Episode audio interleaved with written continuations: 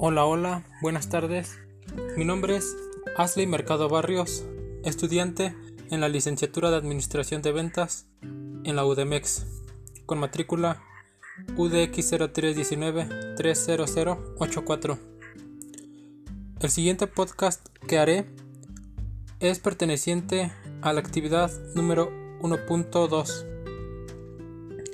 Hablaré sobre el mercado de consumo y el proceso de compra. Esto perteneciente a la unidad de estudio segmentación de mercados impartido por la asesora Beatriz Adriana Guerrero Sánchez. Como sabemos, el mercado es aquel en el que se venden productos o servicios. Asimismo debe de existir una demanda por parte de los usuarios o clientes, siendo que las necesidades cambian conforme pasa el tiempo, surgen tendencias, modas, barreras que su funcionamiento óptimo, así como demás circunstancias macro y microeconómicas o de los distintos ámbitos que existen. Respecto al mercado de consumo, es aquel en el que las personas y hogares adquieren bienes o servicios para su consumo personal. En este punto es todo aquello que compramos como personas para satisfacer alguna necesidad específica.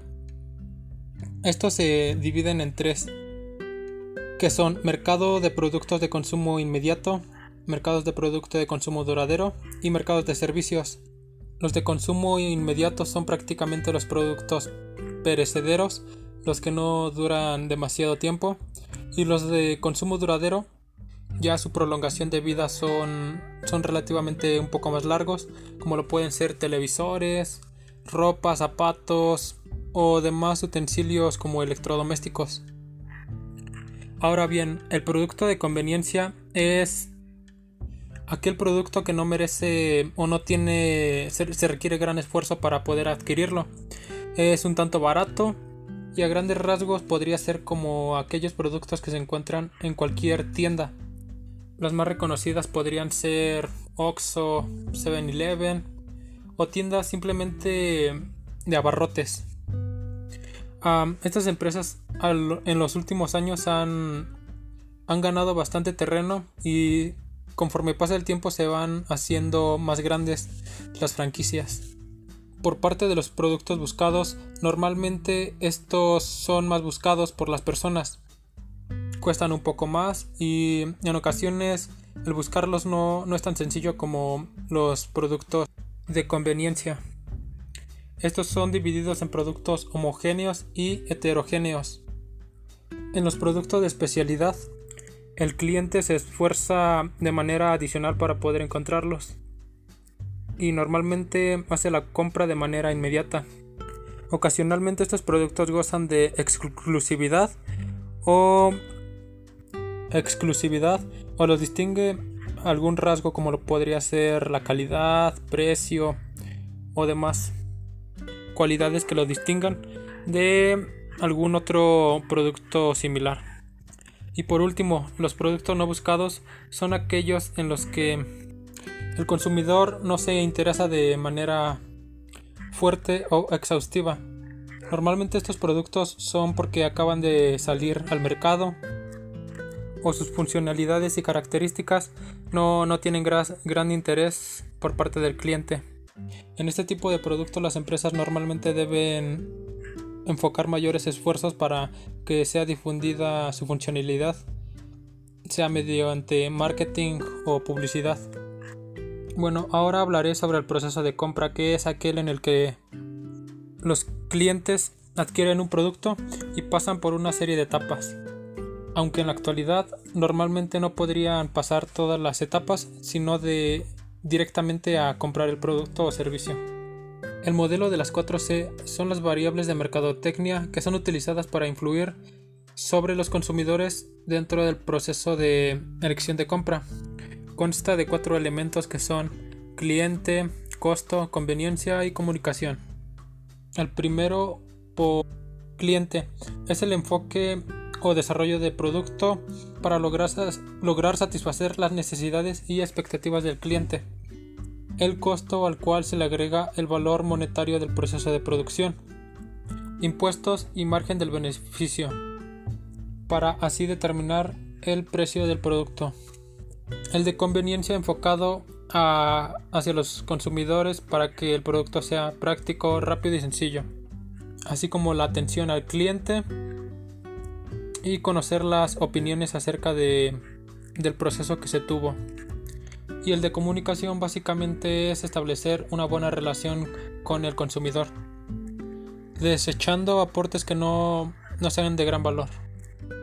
Por parte de los factores que influyen en el comportamiento de compra del consumidor son culturales, sociales, personales, psicológicos, en los que se ve persuadido por agentes internos o externos a la persona. En el aspecto cultural se, se tienen tres variables que son subculturas, clase social y por nivel de ingreso.